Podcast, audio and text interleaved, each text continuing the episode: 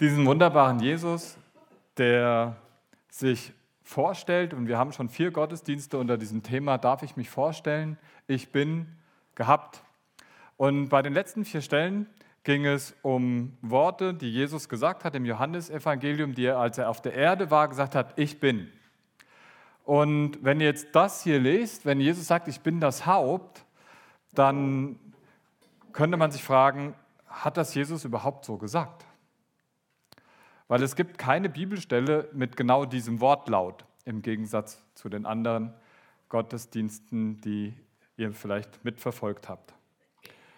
Ähm ja, jetzt überlegen wir, wieso haben wir dann trotzdem das Thema gewählt? Jesus sagt nicht direkt, ich bin das Haupt, er sagt es indirekt.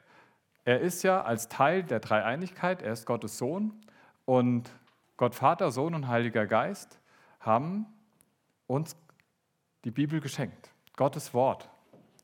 Und Gottes Wort ist das, was Gott sagt. Und in Gottes Wort steht, übermittelt durch Paulus in einem Brief an die Kolosser, steht,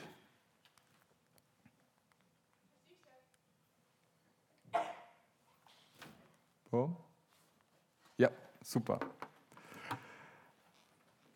Und er, Jesus, ist das Haupt des Leibes, nämlich der Gemeinde. Er ist der Anfang, der Erstgeborene von den Toten, auf dass er in allem der Erste sei. Das heißt, Gott sagt in seinem Wort, Jesus, er ist das Haupt. Das heißt, letztendlich sagt es ja, wenn es indirekt ist, direkt würde Jesus sagen, ich bin das Haupt. Deswegen ist das auch mit in unsere Serie gerutscht. Und wenn wir das so hören, ich bin das Haupt, ich weiß nicht, ob das dein Sprachgebrauch ist, Haupt, erhobenen Hauptes, okay, wir wissen, das hat irgendwas mit dem Kopf zu tun und wir gebrauchen das umgangssprachlich. Aber dieses Bild, Jesus ist das Haupt und wir, die Gemeinde, weltweit, lokal, sind der Leib. Wenn man jetzt naturwissenschaftlich tickt, dann muss man sagen, das Bild hinkt wahrscheinlich an ganz, ganz, ganz vielen Ecken und Kanten. Und dann bin ich froh, wieder sagen zu können, wenn Jesus Bilder benutzt, dann möchte er nicht eine naturwissenschaftliche Abhandlung schreiben. Und das Schöne daran ist, wenn ich sie lesen würde, würde ich sie wahrscheinlich auch gar nicht verstehen. Aber das Bild, das verstehe ich. Mit dem Bild meint Jesus etwas, was mir einleuchtet. Er ist der Kopf das Haupt der Gemeinde, Kopf, Leib, ich kann mir was darunter vorstellen. Und zwar das Erste, was ich mir darunter vorstellen kann, ist, da ist eine Befehlszentrale. Haupt ist sowas wie das Haupt der Familie oder das Haupt der Firma, der Chef, der Patriarch. Okay, klingt nicht ganz so toll. So ähnlich wie der Tom gerade gesagt hat, hörte Schaf, ich bin nicht so gern das Schaf. Ich bin nicht so gern unten in der Befehlszentrale. Aber als ich darüber nachgedacht habe, habe ich gedacht, was macht das Haupt nicht alles für den Körper? Also wenn mir der Finger wehtut, dann hat früher meine Mutter, jetzt kann ich selber pusten. Also da ist etwas von Trost, von dem wir eben gesungen haben. Er verbindet, er wäscht, er reinigt, er gibt die Kommandos dafür, dass wir sauber und rein sind. Wenn ihr jetzt mal so macht, dann hoffe ich, dass es für euch alle ein Wohlgeruch ist mit den Nachbarn, die sich alle irgendwann mal gewaschen und geduscht haben. Das hat die Zentrale durchgegeben. Da ist eine Menge von Fürsorge da, da ist eine Menge um sich kümmern da. Natürlich ist auf der anderen Seite auch die Sache mit der Abhängigkeit vom Haupt, mit dem Gehorsam, mit dem Folgen, wie das Schaf dem Hirten in einem anderen Bild, was Jesus benutzt. Und es ist für mich jetzt mega spannend. Ich habe hier eine Geschichte, die ich euch erzählen möchte, wo das mit dem Hauptsein nicht so funktioniert hat. Ich war mit meinem Götti-Bub, ich war mit Pascal und Tour, und zwar als er noch Teenager war. Er darf heute als Erwachsener hier sein. Und wir hatten einen Tag im Seilpark abgemacht und eigentlich ist ja so ein Tag gedacht dafür, dass man jemand total etwas Schönes macht. Und wir sind durch das erste durch, wir kommen runter und es hatte geregnet und wir wollten zum nächsten gehen. Ich rutsche am Boden aus und breche mir den Fuß. Ich habe gedacht, was für ein traumatisches Ereignis für ihn. Der liegt jetzt da, sein Götti am Boden, schmerzverzerrt, gebrochener Fuß. Und ähm, er hat es überlebt, er kann heute noch darüber lachen. Ich mittlerweile auch wieder. nee, das war 2014, ist länger her. Aber ähm, gebrochener Fuß ist das eine, Krankenhaus, wieder raus, Physiotherapie. Ich gehe mit dem Physio, also ich konnte zumindest schon wieder humpeln da ankommen. Da sagt der Physiotherapeut zu mir, stellen Sie sich mal auf die Zehenspitzen.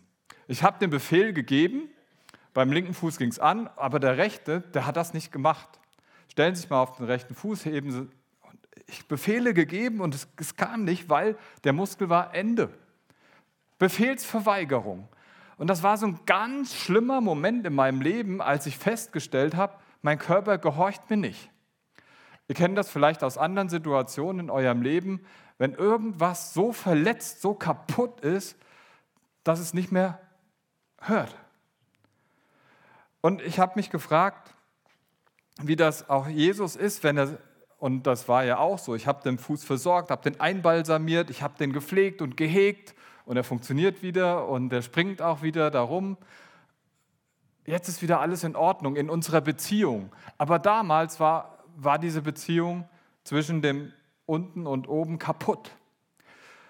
Und ich bin so froh, dass Jesus nicht einfach sagt, das zeigt mir auch dieses Bild, oh, Fuß ist kaputt, naja, fort damit. Das funktioniert nicht. Also in unserem alltäglichen Leben ist das widersinnig. Und das möchte auch Jesus ein bisschen sagen, du bist zwar abhängig von mir, du hängst an mir und ich bin das Haupt und ich wünsche mir auch, dass du mir folgst. Das steckt ein bisschen das drin, was wir im Vater unser beten, dein Wille geschehe. Aber es steckt eine Menge von Beziehung drin. Und wenn die Beziehung gut ist, dann klappt es, dann funktioniert es, dann sitzen wir gesund. Und wenn irgendwas kaputt gegangen ist, dann muss man das Bein halt hochlagern. Schön bist du da, Charlotte, trotzdem. Und dann brauchst etwas. Und dann gibt es eine besondere Pflegeart und eine besondere Pflegeeinheit von Gott. Und das finde ich so schön, dass Gott auf etwas reagiert, wo man jetzt sagen könnte, es gibt zwei Möglichkeiten. Entweder gibt es jetzt besonders viel Liebe und Zuwendung oder Tschüss. Und Gott sagt, besonders. Ich bin jetzt besonders bei dir. Und das steckt für mich alles in dem Bild Haupt drin, diese Fürsorge, väterliche, mütterliche Fürsorge, die Gott uns da zuspricht und auf der anderen Seite die Autorität, die Gott in unserem Leben damit ausdrückt und hat oder haben möchte. Das heißt, das Bild hat Konsequenzen auf meine Beziehung zu Gott und zum Miteinander. Und zum Miteinander, da gebe ich jetzt an die Karin weiter.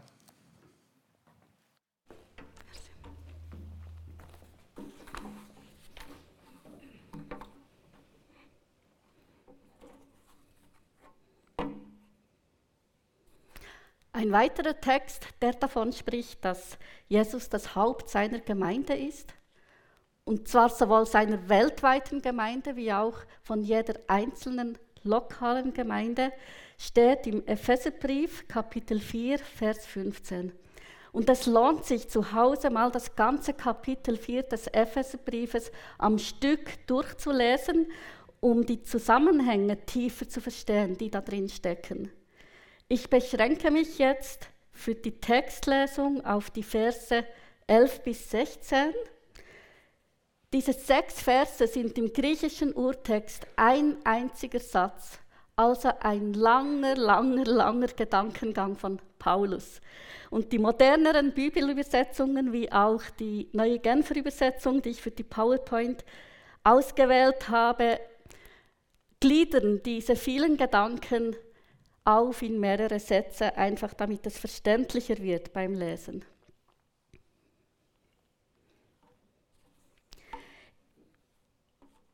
Er, also Gott, ist es nun auch, der der Gemeinde Gaben geschenkt hat. Er hat die Apostel gegeben, die Propheten, die Evangelisten, die Hirten und Lehrer. Sie haben die Aufgabe, diejenigen, die zu Gottes heiligem Volk gehören, für ihren Dienst auszurüsten, damit die Gemeinde, der Leib von Christus, aufgebaut wird. Das soll dazu führen, dass wir alle in unserem Glauben und in unserer Kenntnis von Gottes Sohn zur vollen Einheit gelangen und dass wir eine Reife erreichen, deren Maßstab Christus selbst ist in seiner ganzen Fülle. Denn wir sollen keine unmündigen Kinder mehr sein. Wir dürfen uns nicht mehr durch jede beliebige Lehre vom Kurs abbringen lassen, wie ein Schiff, das von Wind und Wellen hin und her geworfen wird. Und wir dürfen nicht mehr auf die Täuschungsmanöver betrügerischer Menschen hereinfallen, die uns mit ihrem falschen Spiel in die Irre führen wollen. Stattdessen sollen wir in einem Geist der Liebe an der Wahrheit festhalten, damit wir im Glauben wachsen und in jeder Hinsicht mehr und mehr dem ähnlich werden, der das Haupt ist, Christus. Ihm verdankt der Leib sein gesamtes Wachstum. Mit Hilfe all der verschiedenen Gelenke ist er zusammengefügt, durch sie wird er zusammengehalten und gestützt und jeder einzelne Körperteil leistet seinen Beitrag entsprechend der ihm zugewiesenen Aufgabe. So wächst der Leib heran und wird durch die Liebe aufgebaut. Für die Auslegung konzentriere ich mich auf Vers 15. Da heißt es, dass wir in einem Geist der Liebe an der Wahrheit festhalten sollen. Und das wirft die Frage auf, um was für eine Wahrheit geht es denn da?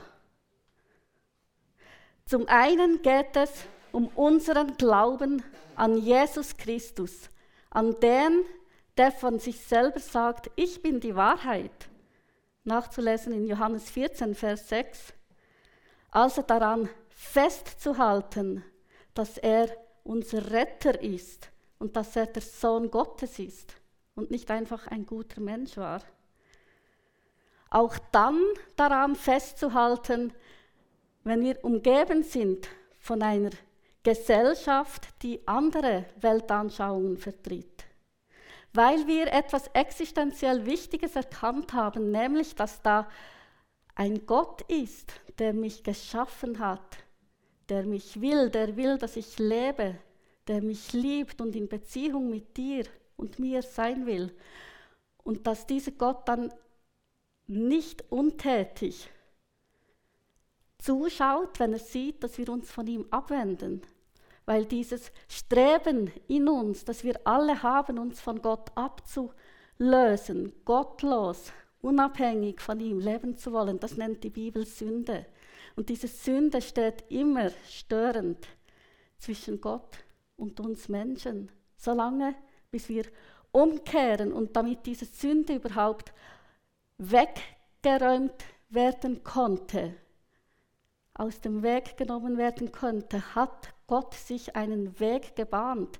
In Jesus Christus ist er auf die Erde gekommen und hat hier als Mensch, als vollkommener und sündloser Mensch gelebt und ist am Kreuz gestorben, um durch seinen Tat alle unsere Verfehlungen uns vergeben zu können und so die Sünde auch aus dem Weg zu räumen.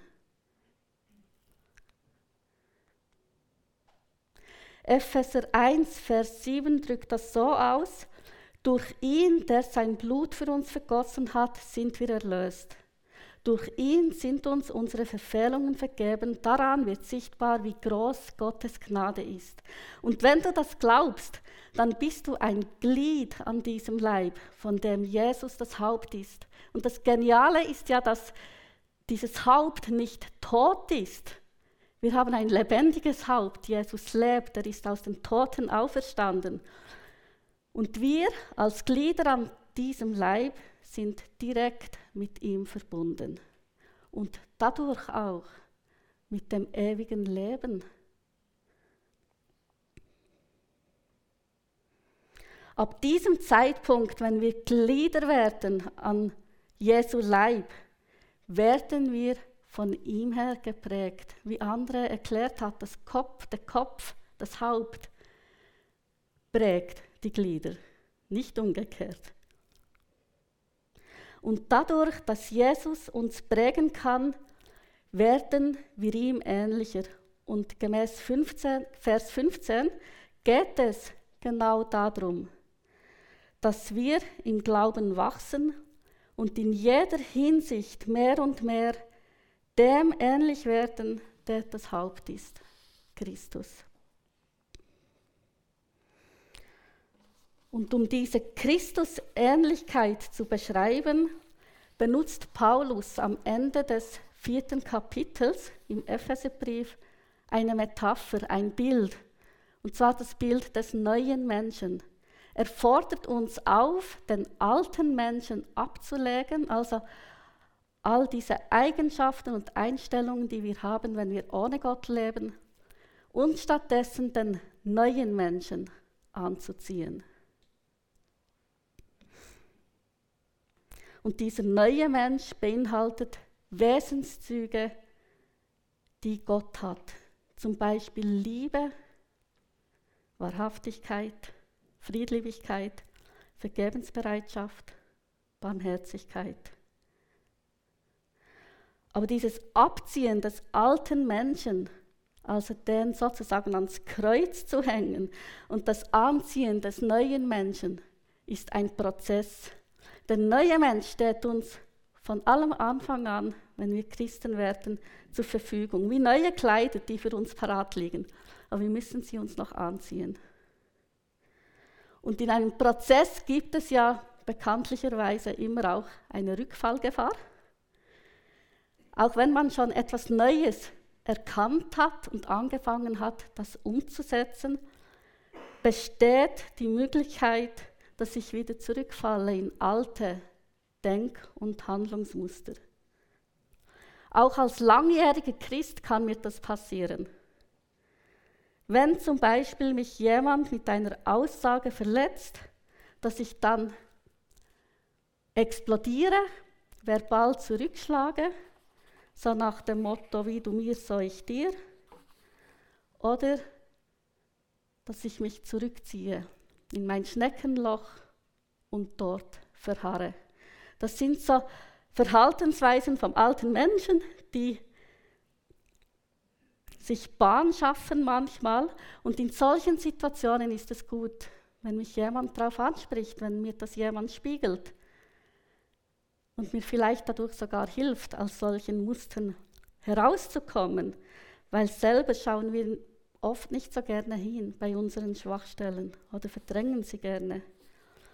Und das ist der zweite Aspekt von an der Wahrheit festhalten. Dass wir lernen, wahrhaftig miteinander zu sein. Wahrheit miteinander zu reden, authentisch zu sein. In Vers 15 sagt Paulus uns auch, wie wir solche Gespräche, die von Wahrhaftigkeit geprägt sind und in denen ja manchmal dann auch etwas Unangenehmes vielleicht angesprochen wird, wie wir die miteinander führen sollen, nämlich in einem Geist der Liebe. Was ist das, dieser Geist der Liebe? Ähm, der Geist der Liebe, der schaut mein Gegenüber immer als ein Geschöpf Gottes an, das vollkommen geliebt ist, genauso wie ich, und total wertvoll, genauso wie ich. Und von daher begegnet der Geist der Liebe dem Gegenüber immer auf Augenhöhe. Weil das auch die Sicht ist, die Gott über dich, über mich, über unsere Mitmenschen hat. Und wenn man das bildlich vielleicht versucht auszudrücken, mit einer Bewertungsskala von 1 bis 10. Wir Menschen haben ja oft unbewusst so die Tendenz in uns, andere Menschen auf oder abzuwerten, ah, besonders wertvoll, ah, nicht so, und uns selber auch zu vergleichen mit anderen und dann auch uns selber so auf oder abzuwerten. Und der Geist der Liebe, der will das nicht machen, der strebt danach, dass ich mich und dich und andere auf Stufe 10 anschaue. Und in dieser wertschätzenden Haltung ist es dann auch möglich, etwas anzusprechen, was fürs Gegenüber vielleicht im ersten Moment unangenehm ist, aber diese wertschätzende Haltung spürt der andere und ähm, ermöglicht es im Normalfall dann auch anzunehmen und hinzuhören und zu prüfen, könnte das wahr sein, was mein Gegenüber mir versucht zu sagen. Der Geist der Liebe ermöglicht aber auch, dass ich auf jemanden zugehe, der mich verletzt hat und diese Person das sage. Hey, was du gesagt hast, hat mich verletzt aus diesem und diesem Grund. Aber dann sage ich es eben nicht vorwurfsvoll, sondern authentisch. Und auch zu sagen, es tut mir leid, dass ich explodiert bin oder dass ich mich seither von dir zurückgezogen habe. Ich möchte, dass wir uns wieder versöhnt begegnen können.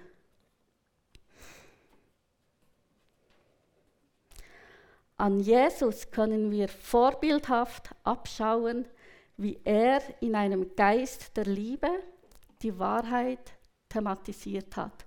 Auch wenn sie vielleicht fürs Gegenüber manchmal ziemlich unangenehm war. Zum Beispiel bei Petrus. Petrus hat in einem Anflug von Selbstüberschätzung zu Jesus gesagt, Herr, ich bin bereit, mit dir sogar ins Gefängnis und in den Tod zu gehen. Und Jesus sagt dann nicht, wow, super, ich bin beeindruckt von deiner Loyalität. Er mutet ihm die Aussage zu, noch bevor heute Nacht der Hahn kräht, wirst du mich dreimal verleugnen und behaupten, mich nicht zu kennen. Und so fand es dann auch statt. Aber im selben Gespräch hatte Jesus auch einen Zuspruch für Petrus. Nachzulesen in Lukas 22, Vers 32 sagt Jesus zu Petrus, ich aber habe für dich gebetet, dass du deinen Glauben nicht verlierst. Wenn du dann umgekehrt und zurechtgekommen bist, stärke den Glauben deiner Brüder. Und auch das hat sich dann erfüllt im Leben von Petrus. Er wurde dieser Fels, zu dem Jesus ihn ernannt hat. Ein zweites Beispiel, die Frau, die Samariterin am Jakobsbrunnen im Gespräch, sagt Jesus ihr, dass sie schon fünf Männer gehabt hat und dass sie den, den sie jetzt hat, dass das auch nicht ihrer ist. Vermutlich gerade ein etwas unangenehmer Moment für diese Frau, aber letztlich hat genau das, dass Jesus Wahrheit in diese Begegnung hineingesprochen hat, dazu geführt, dass sie ihn als Christus, als ihren Retter erkannt hat und dazu geführt, dass sie zurückging ins Dorf und evangelisierte, so dass das ganze Dorf Jesus persönlich kennenlernen wollte. Und es das heißt dann, dass viele aus diesem Dorf daraufhin zum Glauben an Jesus fanden. Die Wahrheit hat hier so viel freigesetzt. Und so gäbe es noch viele weitere Beispiele, in denen Jesus gerade, weil er die Menschen liebte, ihnen die Wahrheit zugemutet hat. Er hat es geschafft, auf vollkommene Art und Weise die Wahrheit in Liebe zu sagen und so den Menschen einen Ort zu offerieren, der von Gnade, Annahme und Umkehrmöglichkeit geprägt ist. Und das macht er auch heute noch, wenn wir uns für ihn öffnen. Dieser Ort ist da. Und das Herz auf diesem Bild steht symbolisch für einen solchen heilsamen Ort. Es braucht beide Enden dieses Seiles, Wahrheit und Liebe, die untrennbar miteinander verbunden sind, damit ein solcher Ort, ein solcher Herz entstehen kann. Wenn eines von beidem fällt, kann nicht dieser Ort der Annahme, der Gnade, der Umkehrmöglichkeit entstehen. Und das ist auch Auftrag an uns als Gemeinde, dass wir ein solcher Ort sind, in dem wir versuchen, das so zusammenzuhalten, wahrhaftig miteinander umzugehen. Aber im Gegensatz zu Jesus wissen wir alle, sind wir nicht vollkommen. Wir schaffen das einfach oft nicht, die Wahrheit in diesem Geist der Liebe zu sagen. Wir schweigen manchmal lieber, wollen einfach nett sein. Dabei scheuen wir den Konflikt. Oder das andere Extrem ist, wenn ich unter allen Umständen die Wahrheit, die ich meine, erkannt zu haben, kommunizieren und durchsetzen will nach dem Motto, Hauptsache ich habe recht und ihr anerkennt das. Und das wäre dann die Wahrheit ohne Liebe sagen.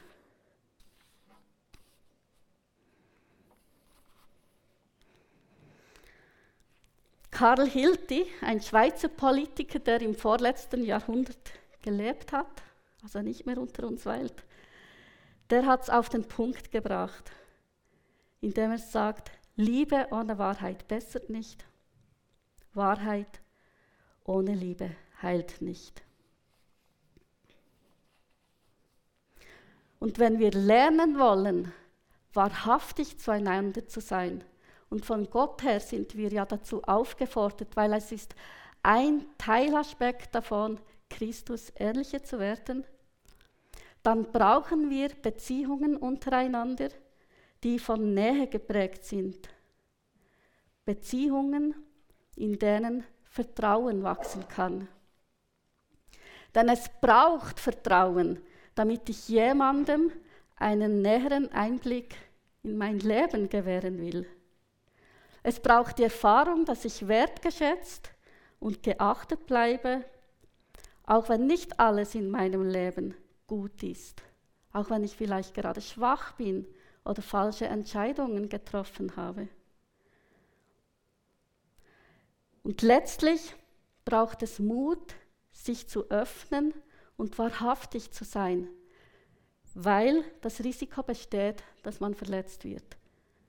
Und wenn das passiert, zieht man sich zurück. Das ist eine natürliche Reaktion.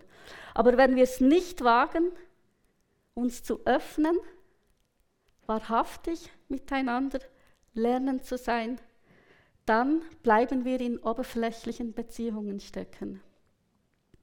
Und das verhindert letztlich nicht nur das persönliche Wachstum, sondern auch das gemeinsame Wachsen als Gemeinde in diese Fülle der Christusähnlichkeit hinein.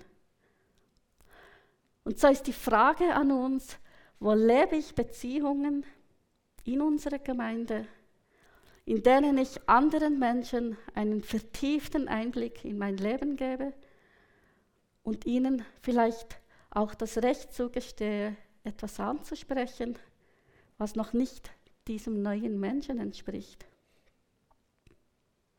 Weil in solchen Beziehungen besteht ja letztlich die Möglichkeit, voneinander zu lernen und auch Christus die Möglichkeit zu geben, durch mein Gegenüber zu mir zu reden.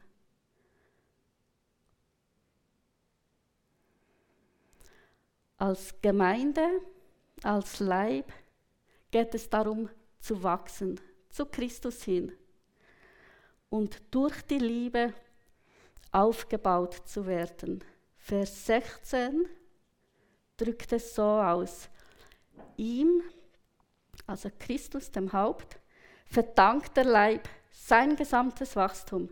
Mit Hilfe all der verschiedenen Gelenke ist er zusammengefügt, durch sie wird er zusammengehalten und gestützt und jeder einzelne Körperteil leistet seinen Beitrag entsprechend der ihm zugewiesenen Aufgabe. So wächst der Leib heran und wird durch die Liebe aufgebaut. Gemeinde gibt uns folglich die Chance, miteinander zu wachsen. Denn geistliches Wachstum geschieht nicht, wenn wir alleine sind. Und auch nicht nur dann, wenn wir mit unseren besten Freunden oder unserer Familie zusammen sind, also mit Menschen, die uns sowieso sympathisch sind, sondern es geschieht gerade dann, wenn ich mit Menschen zusammen bin, zu denen ich natürlicherweise nicht unbedingt die Freundschaft suchen würde. Und das ist in der Gemeinde ja auch eine Realität.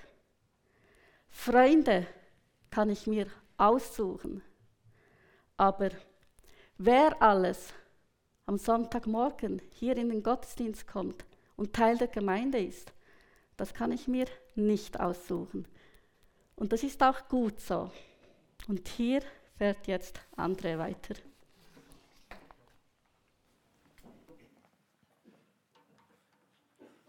Danke. Ja, das Zusammenwachsen ist ja gar nicht so einfach. Es gibt ja auch die Möglichkeit zu sagen, nee, ich wachse nicht, ich bleibe Kind. Also im natürlichen Körper, das geht nicht, man wächst, man wird älter, das kann ich gar nicht verhindern, aber auch nicht unbedingt immer reifer. Ähm, das kann ich verhindern. Und in eine Gemeinde zu gehen und nach Jahren festzustellen, ich bin nicht reifer geworden, ich bin im Glauben nicht gewachsen. Mein Leib ist stehen geblieben. Das passiert. Und dafür gibt es auch genug Gründe. In der Regel sucht man die auch in der Gemeinde und man hat auch in der Regel genug Baustellen, wo sagen, nee, das ist nicht gut, das ist nicht gut, das ist nicht gut. Man braucht nicht lange suchen. Also das ist einfach da und die kennen wir auch alle und das haben wir auch schnell zusammen. Aber wenn wir die Baustelle in der Gemeinde suchen und sagen, deshalb bin ich nicht gewachsen, das wiederum bestätigt wahrscheinlich die Tatsache, dass wir nicht gewachsen sind. Ich bin froh, dass es Gottes Idee gewesen ist, an Pfingsten die Gemeinde ins Leben zu rufen und uns dadurch die Möglichkeit zu geben, zu wachsen, was eigentlich ja auch jeder möchte. Und ich habe mich am Anfang der Vorbereitung gefragt, wäre es nicht besser, also mit diesen ganzen fehlbaren Menschen um mich herum, wenn ich alleine mit Gott bin? Der ist perfekt, der ist heilig, der ist gut, der ist so wunderbar und den besingen wir auch. Und wäre das nicht besser, ich würde allein mit ihm sein? Ähm, grundsätzlich ist der Gedanke ja nicht schlecht, allein von ihm kommt Wachstum. Und er schenkt es, er ist ja auch das Haupt und es gibt andere Bilder, die er noch gebraucht, um zu sagen, ohne ihn geht es nicht. Es geht nicht ohne Gott. Aber Gott möchte, dass Frucht entsteht. Und ich habe hier mal die Frucht, die er sagt, die entstehen sollen. Die Frucht des Geistes aber ist Liebe, Freude, Friede, Langmut, Freundlichkeit, Güte, Treue, Sanftmut, Enthaltsamkeit. Und jetzt gibt es Dinge, die lerne ich nicht mit Menschen, die ich toll finde. Also es ist leicht, Menschen zu lieben, die man eh liebt. Es ist viel schwieriger, Menschen zu lieben, die schwierig sind. Und ich sage immer, jeder Mensch um mich herum erzeugt in mir Frucht. Die einen Freude, die anderen Geduld. Und ich glaube, dass in meinem Freundeskreis mehr die Fruchterzeuger mit Freunde. Und ich glaube, Gott hat bewusst Gemeinde und in diesem Text, den wir eben von der Karin gehört haben, da steht zusammengefügt hat, die Gelenke aneinander gesteckt. Das ist kein Zufall. Du bist nicht zufällig hier. Das heißt, dass überall da, wo du merkst, jetzt bin ich ungeduldig, jetzt regt mich jemand auf, jetzt dann merkst du, jetzt hat mir Gott die Person in den Weg gestellt und mir gezeigt, wo ich wachsen kann. Und mal ganz ehrlich, wie werden wir denn barmherziger? Wie werde ich denn geduldiger? Es gibt natürlich, es gibt immer mehrere Möglichkeiten, aber ich glaube, wenn ich ein noch gnädigerer Mensch werden will, dann werden Dinge passieren, die mehr Gnade erfordern im Leben. Und das sind in der Regel unsere Mitmenschen, aber das ist natürlich auch mein eigenes Leben. Vielleicht werde ich selber Dinge tun, die mir mehr Gnade abverlangen. Aber ihr merkt, grundsätzlich möchte Gott, dass Frucht entsteht, dass Wachstum da ist. Und ich habe diese Möglichkeit, das mit Menschen zu tun in der Familie Gottes. Familie ist ja auch so ein Begriff, wo wir merken, Familie, da denke ich, ich habe eine Schwester und Eltern und Kleinfamilie. Bei Jesus war das Großfamilie und ich habe mal einen Mann kennengelernt, der hatte zehn Geschwister. Und dann habe ich zu ihm gesagt, hey, mal ganz ehrlich, hast du die alle gleich lieb? Hat er gesagt, nee, das geht gar nicht, das sind viel zu viele. Der hatte halt weniger Freunde, weil der mehr Geschwister hatte. Aber mal so grundsätzlich ist die Erwartung in der Familie Gottes Großfamilie. Man kann nicht alle gleich lieb und gleich eng und gleich Ding und Best Friend mit jedem. Geht nicht. Aber Familie heißt auch immer und hat mir gesagt, ich bin zwar mit manchen von meinen Geschwistern Best Friend, aber für die anderen bin ich immer bereit, alles zu geben. Ich liebe sie, auch wenn ich nicht viel Zeit mit ihnen verbringe. Und ich muss ja auch sagen, ich habe euch eben das Ereignis erzählt, als ich am Boden lag, Bein gebrochen. Stellt euch jetzt vor, der Pascal wäre hingegangen hat gesagt, hey Götti, ähm, du hast jetzt Schmerzen, ist okay, aber wir sind im Seilpark, ich will meinen Fun haben, das wolltest du doch auch für mich, gell? Ja, wollte ich. Also, ich mache die anderen Parkdinger noch. Tschüss. er war nicht so. Wir können ihn ja noch fragen, ist ja heute da, ähm, wie es der Zufall manchmal so will oder Gott. Hm.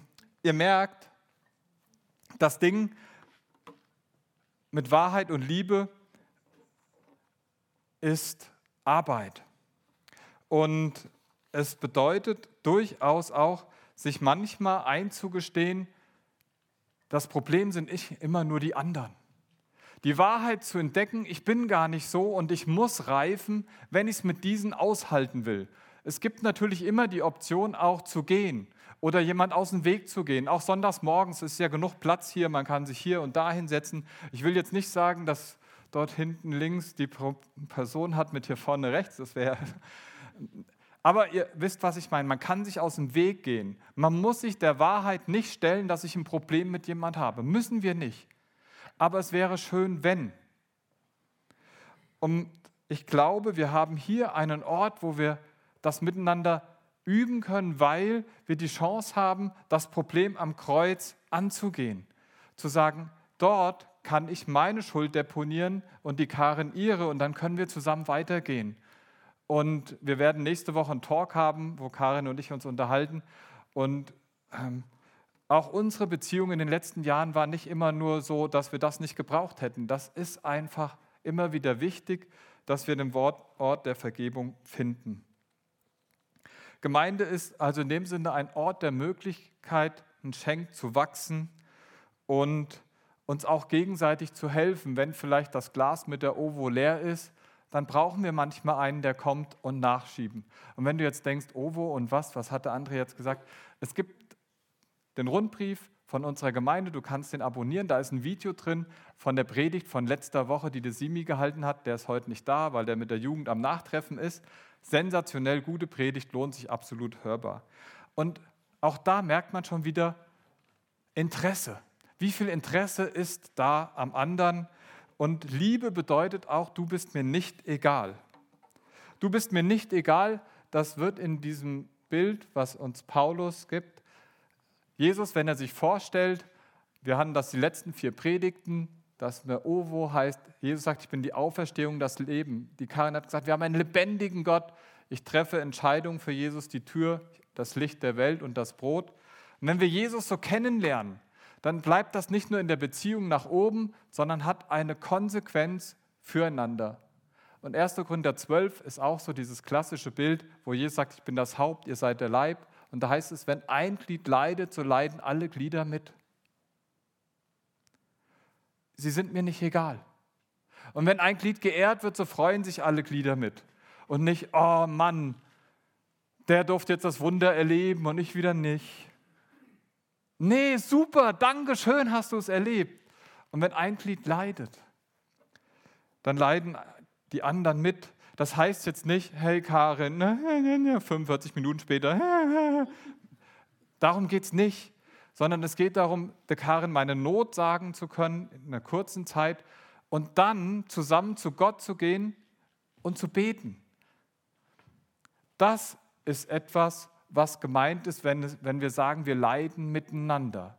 Wir können uns Not erzählen und wir beten und wir gehen nicht hin und laden 45 Kilo Mühsal beim anderen ab und geholfen ist uns trotzdem nicht. Weil ganz ehrlich, so nett wie die Karin ist, sie löst mein Problem nicht.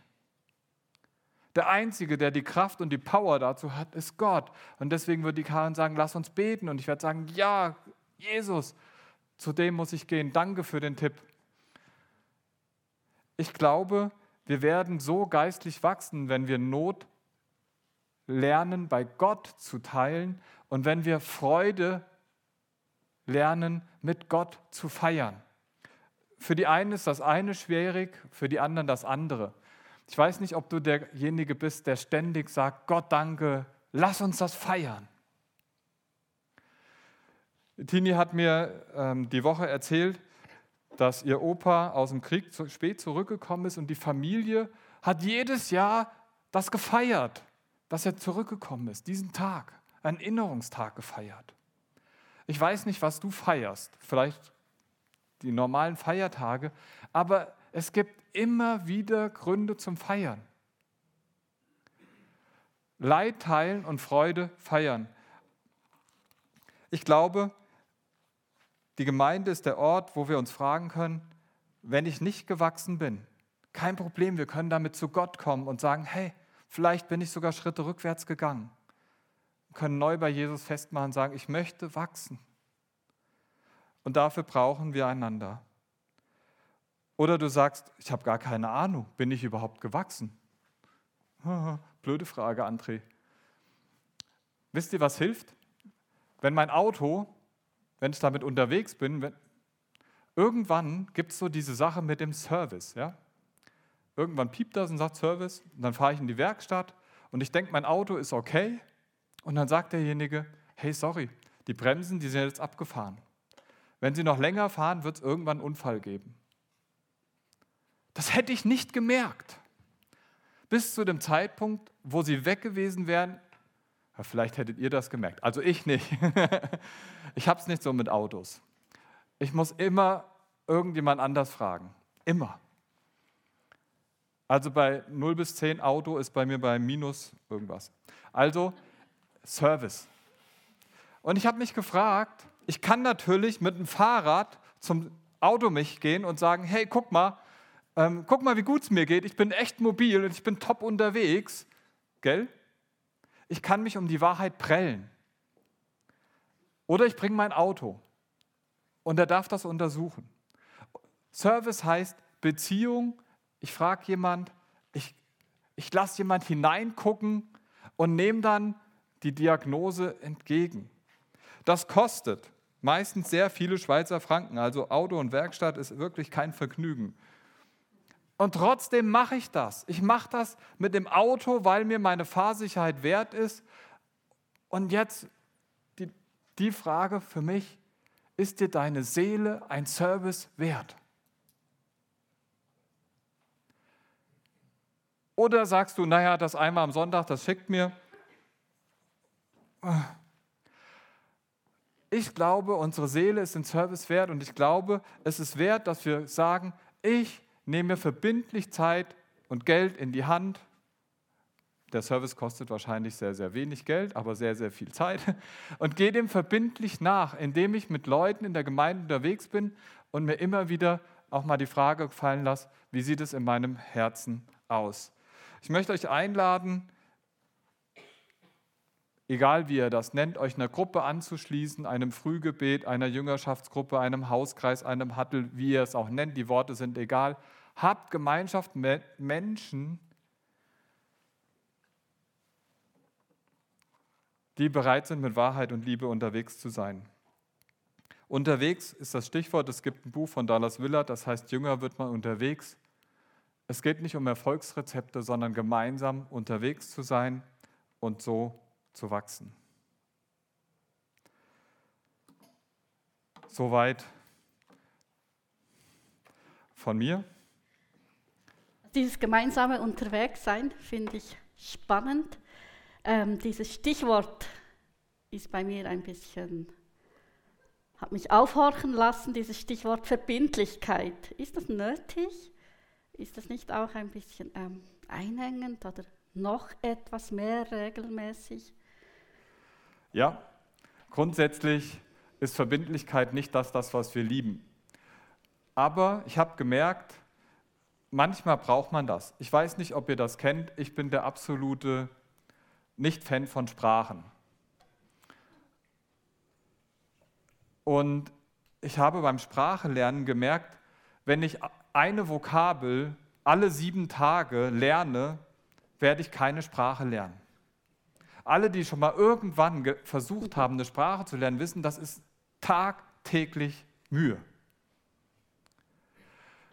Und ich glaube, es braucht diese Verbindlichkeit wie beim Sprachelernen, weil alle sieben Tage ein Wort bringt gar nichts. Das bringt irgendwie ja und dann kann ich nach 52 Wochen 52 Wörter, nee, die Hälfte habe ich vergessen, also 20 Wörter, so, so dauert das lange mit Wachsen. Und diese Verbindlichkeit, die gibt eigentlich die Chance, dass man eine Sprache auch nach einem Jahr oder nach zwei irgendwie einigermaßen und dafür braucht es Verbindlichkeit. Cool. Ähm, du hast eben was von dem gesagt, Wahrheit und Liebe. Man kann ja auch gemeinsam einsam sein, trotz Wahrheit und Liebe. Oder glaubst du, dass wenn das ist, gemeinsam einsam, dass irgendwo zu viel Wahrheit oder gibt es zu viel Liebe? Oder gibt es zu wenig Wahrheit und zu wenig Liebe? Wo liegt für dich der Knackpunkt, dass das immer wieder auch auftaucht, das gemeinsam einsam ja, Gefühl? Ja, ja.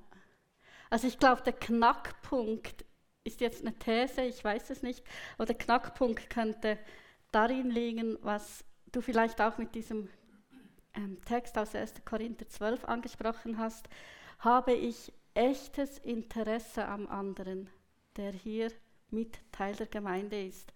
Sehe ich ihn als ein Glied am selben Leib wie ich bin, weil dann ist es mir nicht egal, wie es dem anderen geht.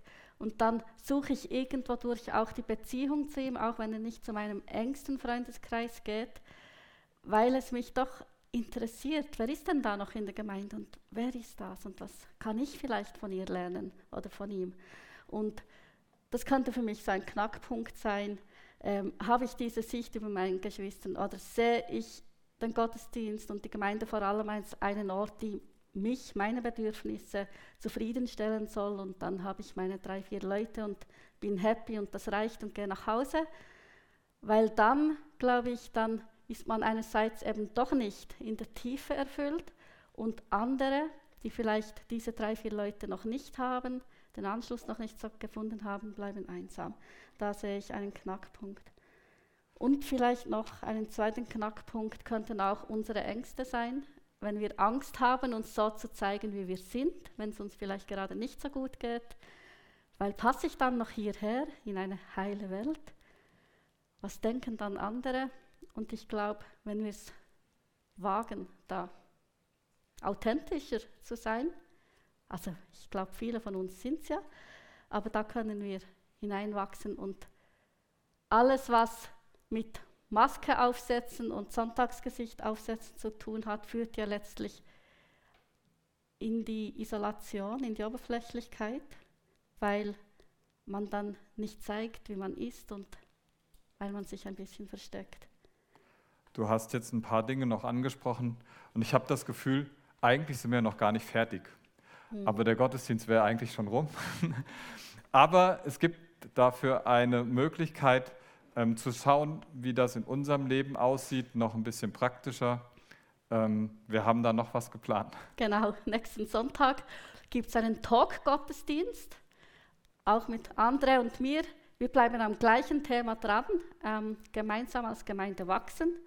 Und wenn du jetzt Fragen hast zu diesem Thema, vielleicht Fragen, die durch diesen Gottesdienst aufgebrochen sind, dann schreib uns die, komm auf uns zu und wir versuchen die dann in den Talk-Gottesdienst zu integrieren. Also kommt auf uns zu, was euch bewegt in diesem Zusammenhang. Und jetzt, oder hast du noch etwas? Okay. Ähm, jetzt wollen wir gemeinsam das Vaterunser lernen, das Gebet, das Jesus seine Gemeinde gelehrt hat, und wir stehen dazu auf.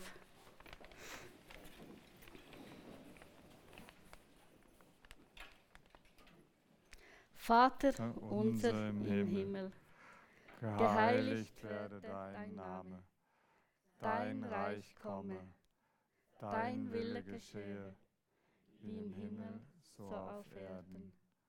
Unser tägliches Brot gib uns heute und vergib uns unsere Schuld, wie auch wir vergeben unseren Schuldigern. Und führe uns nicht in Versuchung, sondern erlöse uns von dem Bösen. Denn dein ist das Reich und die Kraft und die Herrlichkeit in Ewigkeit. Amen. Zum Segen bleiben wir stehen. Der große dreieinige Gott, Vater, Sohn und Heiliger Geist, der segne uns. Er segne uns in der Stille, wo wir Zeit mit ihm haben und ihm in unser Herz schauen lassen können. Er segne uns mit seinem Trost, wo wir traurig sind. Er segne uns mit seiner Freude zum Feiern, dort, wo wir fröhlich sind. Er segne uns in der Gemeinschaft, die wir haben, wenn wir miteinander reden, wenn wir bei der Arbeit sind, wenn wir unterwegs sind. Er segne uns dort, wo wir gehen und stehen, wo wir sitzen und liegen. Der große, dreieinige Gott segne uns. Amen.